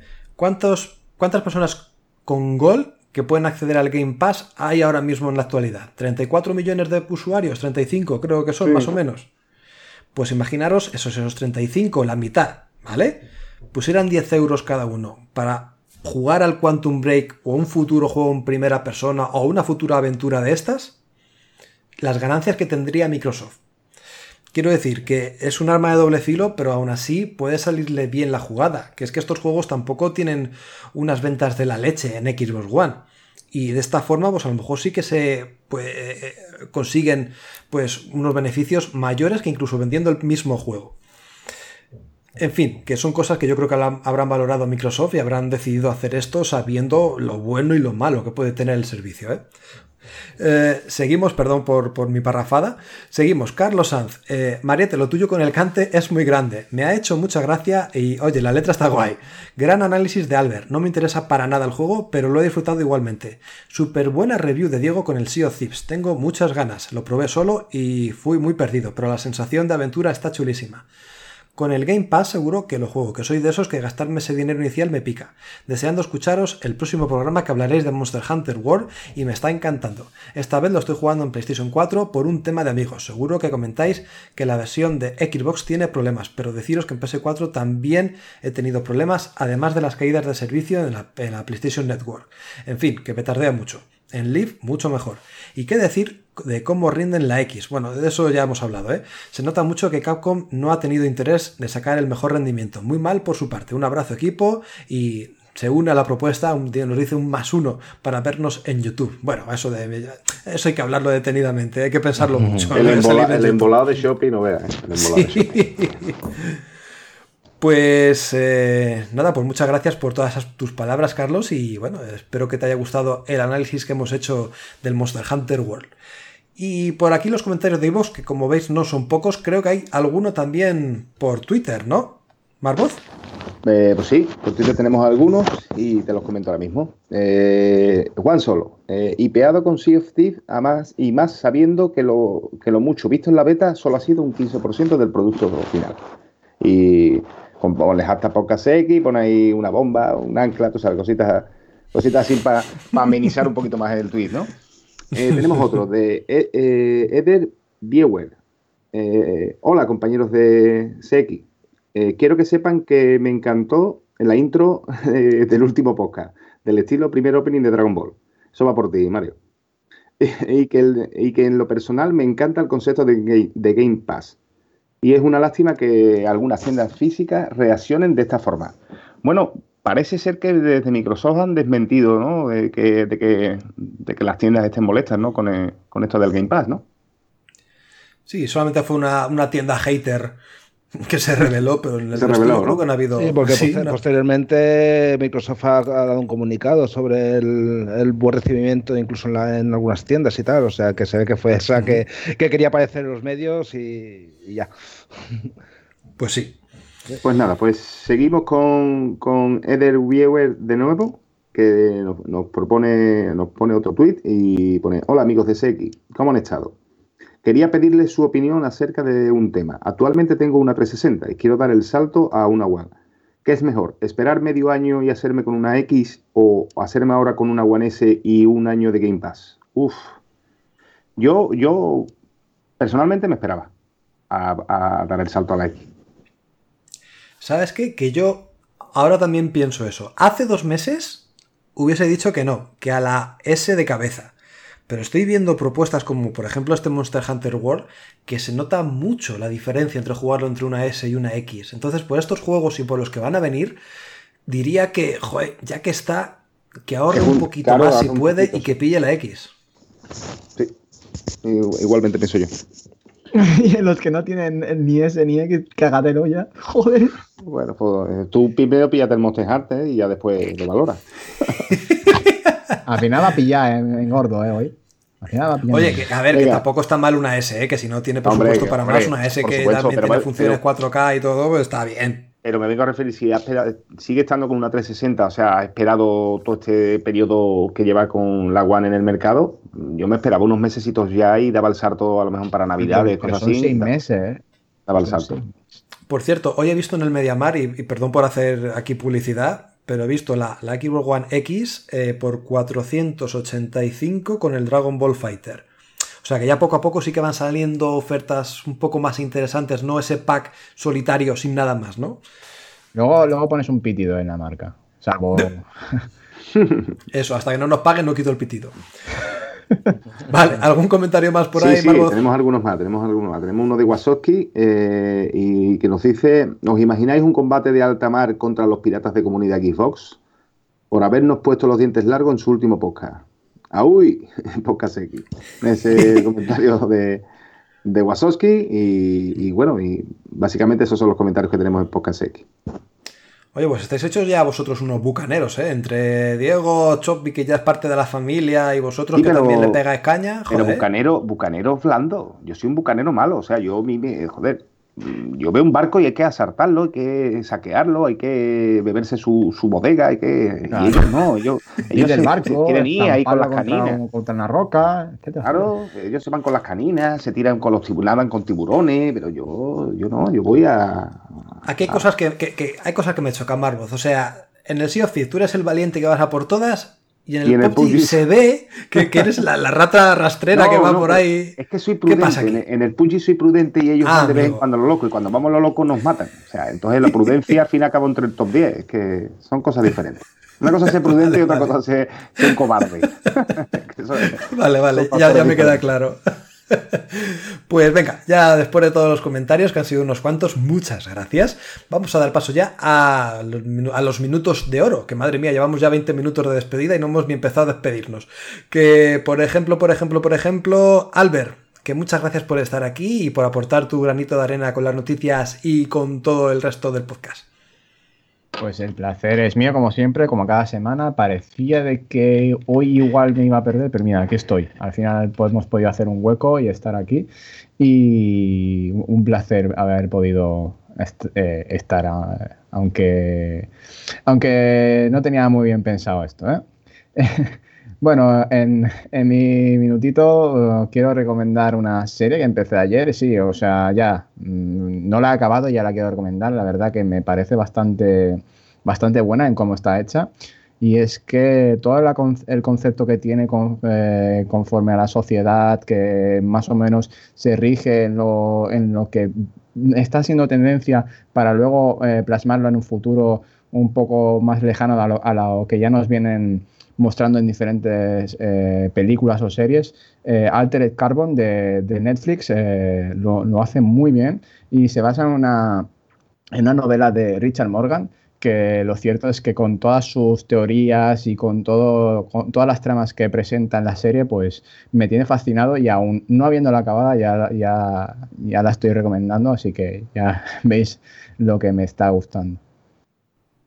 Muy bien, pues nos Entiendo, apuntamos tus Albert. recomendaciones. ¿Cómo? Entiendo, Albert, una pregunta. No entiendo que está la serie de la temporada completa ya, ¿no? Es que. Sí, verá, sí, sí, sí. Sí, sí, hay series, hay de Netflix que las publican semanalmente, muy pocas, supongo que es por el Sí, tema del distribuidor o de, o de la compañía que, que tienen en el contrato, pero muchas de las otras, o sea, la política de Netflix es pues, coger la temporada y publicarla entera y, y ya está. Eh, esta de Altered Carbon en concreto tiene nueve episodios que ya están todos publicados y ya me parece que tiene confirmada una segunda temporada. Muy bien, pues ahí queda la recomendación que siempre es bienvenida por parte de Albert. Y pasamos directamente a- al amigo Marvoz, que ha estado también aquí muy activo en el programa. Muchas gracias Marvoz por tu colaboración. Pues nada, pues, pues encantado de estar eh, una semana más, eh, que llevo dos semanas sin aparecer por aquí. He tenido motivos varios y no he podido estar con ustedes y tenía ganas.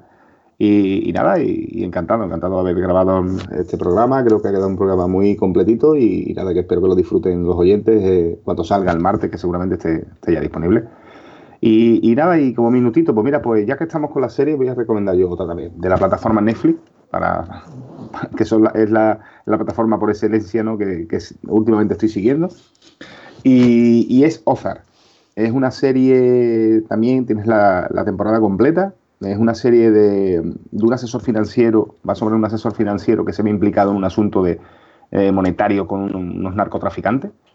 Eh, puedes recordar a, Breaking Bad, pero bueno, no tiene mucho de eso, pero solamente lo que es la trama, ¿no? Más o menos. Y, bueno, y, ahí la tenéis. Es una, una serie que, el actor principal es conocido, es Jason Bateman.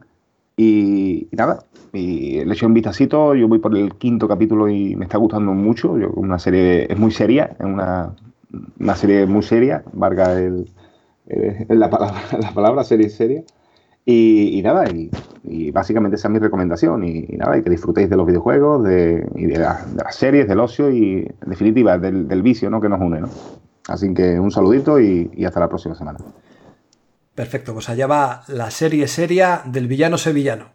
Oh, Muchas gracias. ¿Cómo te ha quedado? ¿Cómo te ha quedado? ¿Cómo hila, eh? No tienes Muchas opening, gracias. Esta semana no tienes opening y ha tenido que dar tú ahí tu... Mi puntillo. Venga, hasta luego.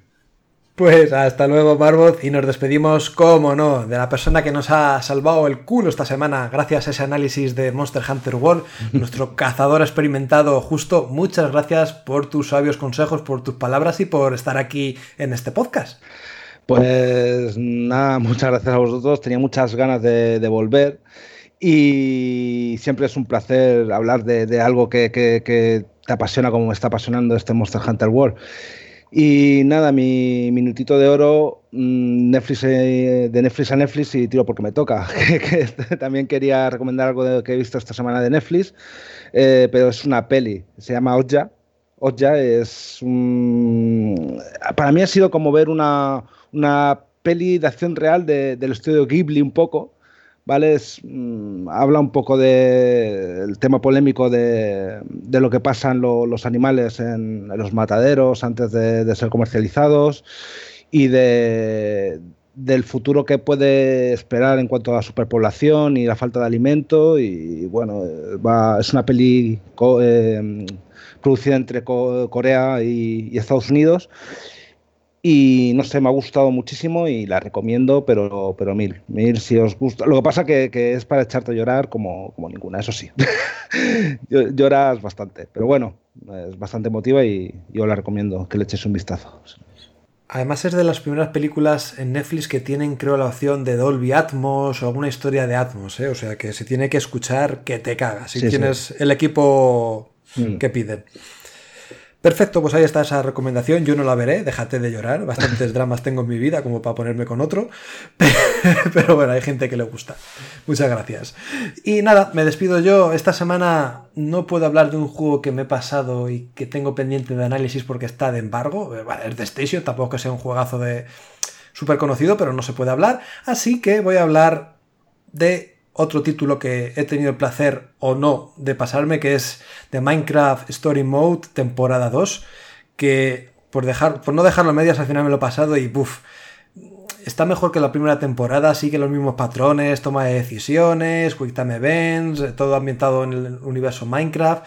Al menos la historia del administrador, que es lo que nos cuentan, está un poquito más currada, elaborada y engancha un poquito más, pero son mecánicas que ya eh, esta gente Telltale tiene que cambiar sí o sí, porque de verdad que huelen y mucho. Mira que tenía ganas al, juego este de Regreso al futuro, Regreso al pasado, como se llame. y buf, me está entrando mucha fatiguita al comenzarlo por básicamente eso, porque es que es volver otra vez al mismo sistema jugable que, que cansa, es que al final aburre un poco. Lo jugaré, al final lo terminaré jugando, pero Telltale tiene que ponerse un poco las pilas en ese aspecto. Aún así, como digo, quien no haya disfrutado de la primera temporada, que le dé un tiento a esta segunda temporada de Minecraft Story Mode 2 porque merece la pena. Y nada más, pues como ha dicho el resto del staff, yo creo que ha quedado un podcast muy interesante, muy entretenido y espero que os haya gustado. Si todo va bien, nos vemos el próximo martes. Chao, chao.